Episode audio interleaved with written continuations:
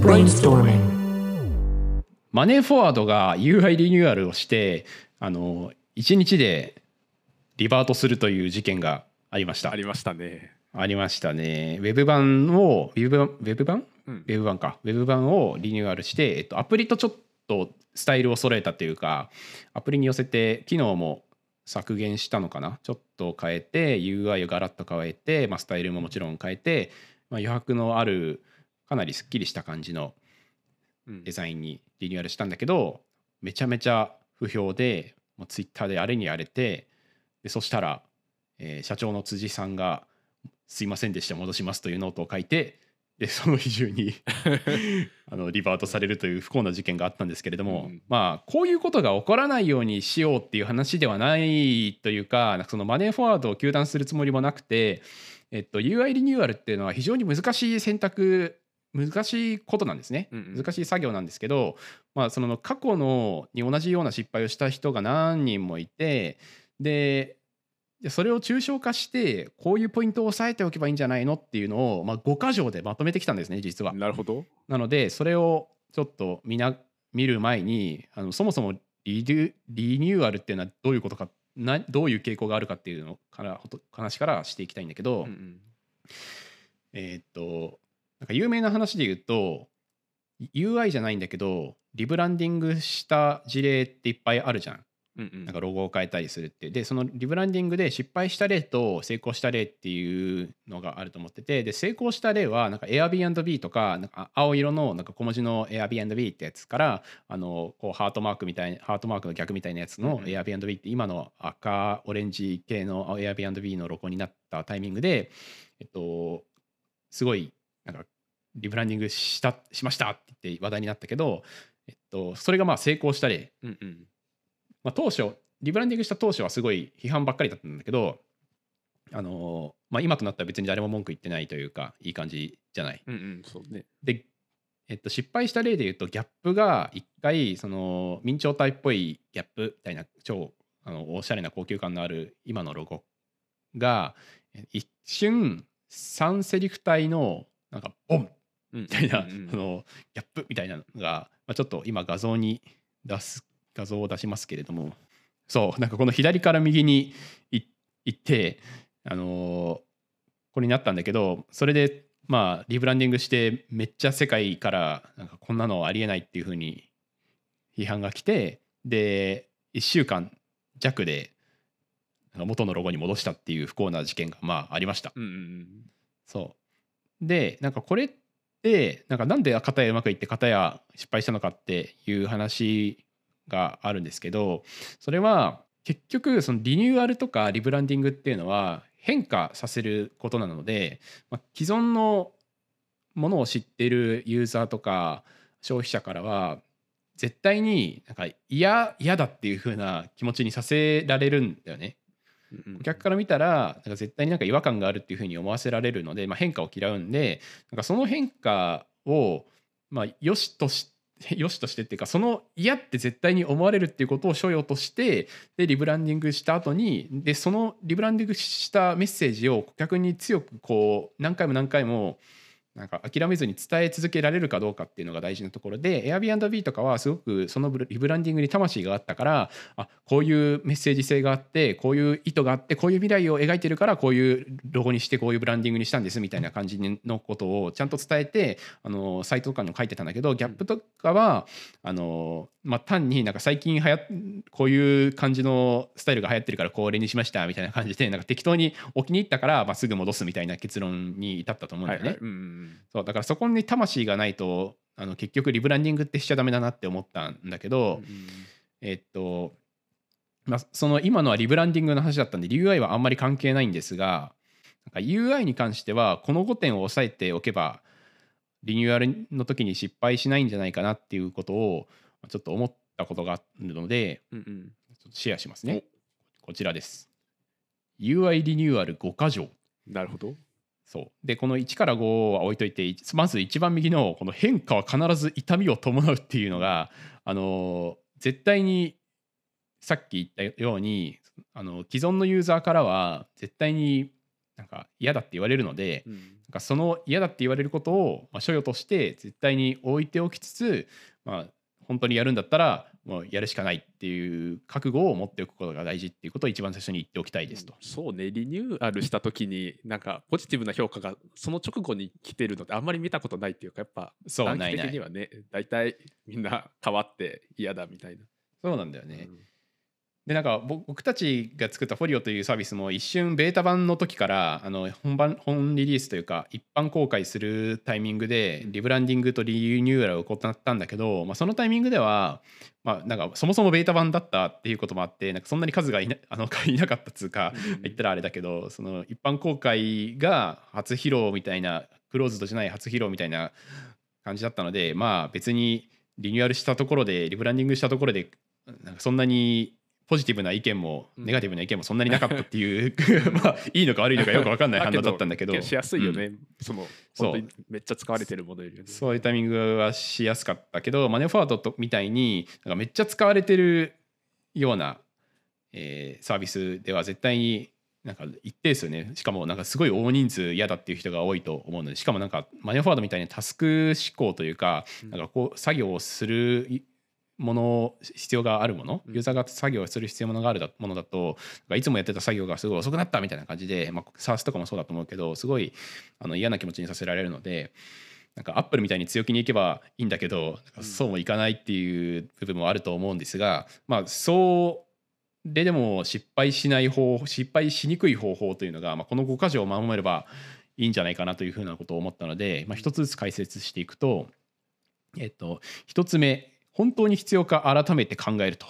これはあ UI リニューアルっていうのが、えっと、そもそもその他に着手しなければいけない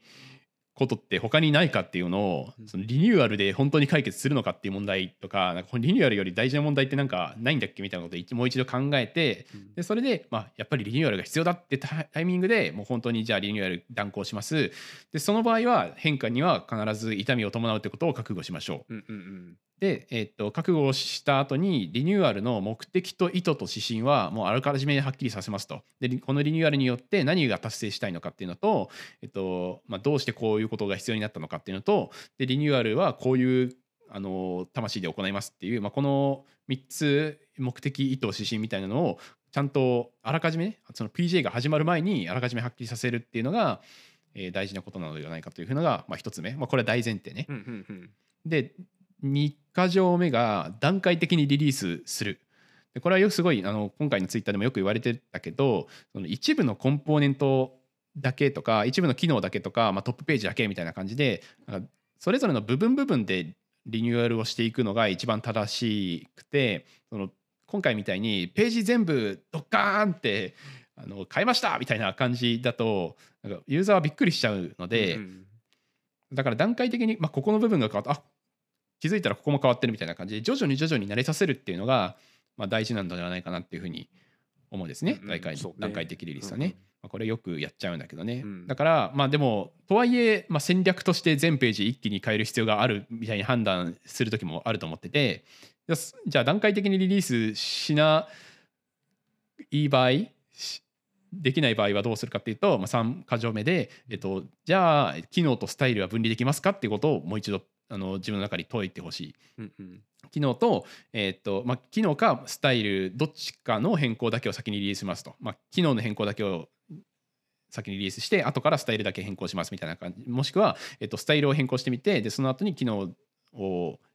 リリース機能の変更をリリースするみたいな感じであのそれぞれなんか分けてリリースしないとユユーザーがどの点に機能に不満を持ってるのかスタイルに不満を持ってるのかなんかごっちゃになっちゃうじゃん。今回もツイッターとかなんかバーって見ててもなんかマネーフォワードのなんかで新しい UI はなんか余白ばっかりで本当使いづらいみたいな感じとかなんか最近の流行のデザインでなんか余白を使えばいいと思ってるデザイナーみんな死ぬべきみたいな感じで なんかすごいなんかみんな言ってるけど、まあ、余白が悪いとかそういうんじゃなくて多分あれはその機能が変更した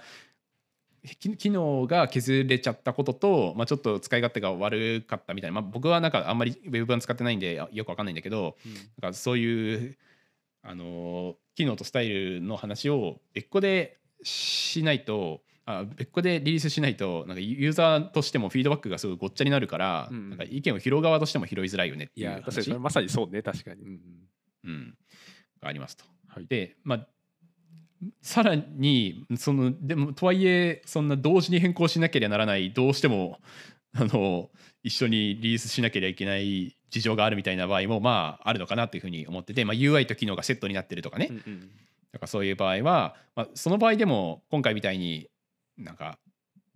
今回のマネーフォワードの場合はスタイルと機能は分けられたかなっていうふうに僕は思っちゃうけど、まあ、それでもなんか UI と機能セットになんですみたいな感じの事情がある場合はまあ、ある場合はっていうかある場合でもその第4箇条目は絶対にしてほしくて、まあ、ベータ版を提供しますと。うん。でベータ版を提供は今回してたっぽいんだけどなんか結構フィードバッ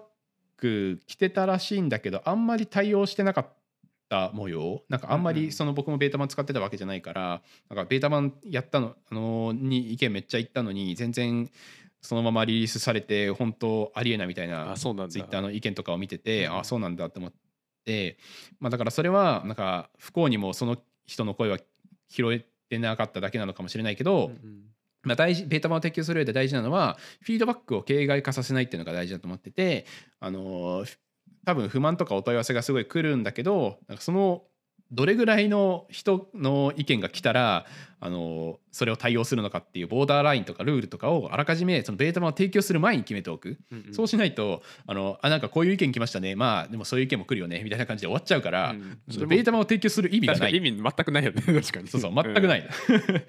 うん。だから、まあ、そのフィードバックとしてその PM みたいな人がなんかこのいうこのいうルールでな何個以上の意見があった場合とか PM が独自に判断した場合というこもいいんだけど、まあ、定性的にも定量的でも何でもルールをあらかじめ用意しておいて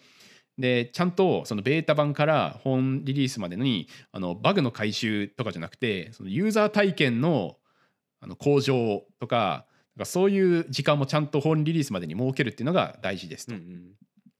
はい、であとあのフェ Facebook みたいにしばらくはこうベータ版で新しいデザインだけどしばらくは前のバージョンにすぐ戻せますよみたいな感じのうんうん。機能とかを用意しておいてで前のバージョンに戻した人にはなんかどこがダメでしたかっていう意見を聞くウェブ上で。うんうんうん。みたいななんかそれが一番綺麗かなというふうに思うので、まあ、Facebook 型を採用するのが僕は一番いいんじゃないかなというふうに。確かに。結構でっかいプラットフォームだとやってるとこ多いよね最近。そうそう、もうそれをまるっきり真似すればいいんだよね。うんうん。だから今回多分、えっと、ごめん、これは本当に憶測で言うんだけど、多分そのマネーフォワードの今まで使ってた、えっと、ウェブ版から、ベータ版で新リニュー、新 UI を試せますみたいな感じのどっかバネアかなんかがあって、それをクリックした人だけが新しいデザインを試せるみたいな感じだったと思うんだよね。うんうん。で僕もなんかウェブ版のマネーフォワード一応なんか1週間に1回ぐらいパッパッパって見てたけどなんかその新しくい新しい UI になったのってあの当日だったから、うんうん。あか変わったんだってあの日に気づいてでそのベータ版まのバナーみたいなものを出すっていうんじゃなくてもう強制的にベータ版が開始されたら基本的にはもう新しいデザインです。でも前のバージョンに戻せますみたいな感じにした方が基本的にはいいよねってうん思うんですね。確かに確かまうん。まあ、ただそのベータ版を提供できない場合例えばフォリオとかもあのリブランディングとともに UI を変更するみたいな感じになったからまあでもあんまり UI を変更しなかったんだけどね。スタイリングだけだったんだけどほとんど、ううそうだからそういう意味ではあのフォリオは、えっと、リニュ UI のリニューアルに関しては全く意見が出なくてまあそのリブランディングとしてあ僕なんか私はターゲットじゃなくなったんだって感じましたみたいな感じのなんか人とかはなんかちょいちょいいたけど、まあ、それそれでもなんか23人ぐらいしかツイッターにはいなくて基本的にはなんか8割9割はすごい好評だった気がしてて、うん。まあ、でもそれって、あのーまあ、この5番にもかかることなんですけど基本的にはあのリブランディングとかリニューアルって何か絶対意思があるはずなんだよね。意思があって目的があってそれの戦略の中で一つの戦術としてリニューアルっていうのがあってでそれを行った結果なんか不満があるんだったらもうあの自分がターゲットじゃないって思ってなんか帰っていただければ結構ぐらいのうんなんかマインドじゃないとリニューアルってするべきじゃないというふうに逆に思ってるんですね。うんうんうんそうえっとまあ、だから、えーまあ、1から4番が全部できない場合ってあると思うんだよね。あ1から4番とか 2, 2から4番か。その段階的にリリースもできなくて、機能とスタイルも実はなんかセットになってるから一緒にしかリリースできなくて、ベータ版も提供できないような状況っていうのはあると思うんだけど、まあ、その場合でも、まあ、泣く泣く一括で変更せざるを得ない場合でもどんなに不満がこうツイッターとかでバンバンバンバンなんかこんなんクソだクソ解約だみたいな感じで不満があっても戻さないっていう意思を持つことは非常に重要うんうんなんですね。あのむしろその不満があったらめっちゃあったら戻すんじゃなくて不満がめっちゃありました。本当に申し訳ない。これから改善していきますって言ってなんかすっげえ速度で改善されていくみたいな改善をスピーディーにその後行っていく方が好印象じゃん。うんうんそうね。すいませんでした。戻しますとか言って謝れば済むみたいな問題じゃなくて、うんうんうん。なんかあのーそれだったらもう本当に最初からやらなきゃいいというか、まあこ、あのー万引きと一緒ですね。なんか最初からやらなきゃいいのに。そう。そんな謝るぐらいになったら最初からやるなっていうことで、うん。なんかちゃんとなんか目的があるあの僕はこう思ったからあのこういう意思があって絶対に万引きしなきゃいけないと思ったから万引きしたんですみたいな ことをあの言ってでそれで万引きしました捕まりました。でもそれは俺は本望でなんかその後でもなんか俺は善行していってなんかその罪を償った、まあ、ちょっとごめんなさい。万引きの例は わけわかんない。万引きの例はクソクソみたいな例でした。久し久々にゴミみたいな例を出しちゃったけど。そうまあリニューアルの本体の話で例を使わないで言うとえっ、とまあ、リリニューアルしました。今回のマネフォンの例で言うとリニューアルしました。でそのリニューアルには例えば、まあ、アプリと